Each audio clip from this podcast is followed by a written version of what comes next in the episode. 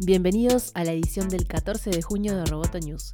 Este podcast es presentado por Mundial, estudio de diseño e identidad visual. Vamos con las noticias.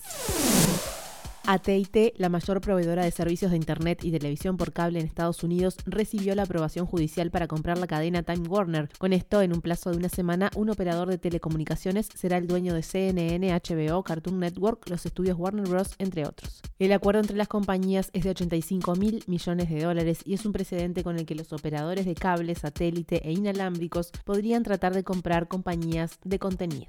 De esta manera estarían dominando toda la cadena, desde la creación de los contenidos hasta la distribución al usuario final. La organización sin fines de lucro Free Press manifestó su desacuerdo con la decisión del juez y aseguró que los posibles daños del acuerdo son mucho más amplios. Por ejemplo, luego de la eliminación del principio de neutralidad en la red, AT&T podría usar su nuevo poder de mercado para favorecer el contenido en línea y sus servicios de video frente a otros.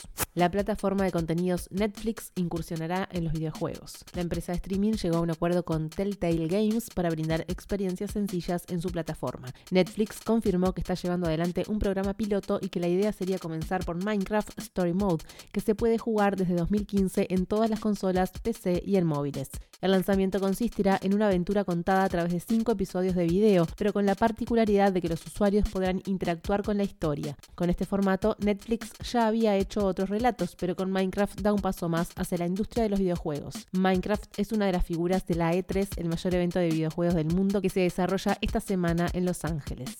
Las empresas de inteligencia artificial en América Latina vendieron 1.1 millones de dólares en 2017 y se prevé que para este año la cifra llegue a 1.64 millones de dólares, según el informe Impacto de la Inteligencia Artificial en el Emprendimiento en América Latina realizado por las empresas Everis y Endeavor. El estudio indicó que los sectores en los que más se concentra la actividad de las empresas con alto nivel de especialización en inteligencia artificial en América Latina son la provisión de software y servicios a terceros, cuidado de la salud, medios de comunicación, educación, minería, marketing, movilidad, cadena de suministros y retail. Un total de 240 empresas participaron en este estudio que analizó 70 proyectos de emprendimientos en Argentina, Brasil, Chile, Colombia, México y Perú.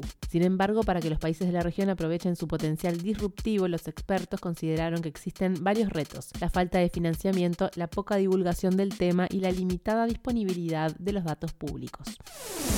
Roboto News es parte de Dopcast. Te invitamos a seguirnos en www.amenazaroboto.com, arroba amenazaroboto y facebook.com barra amenazaroboto.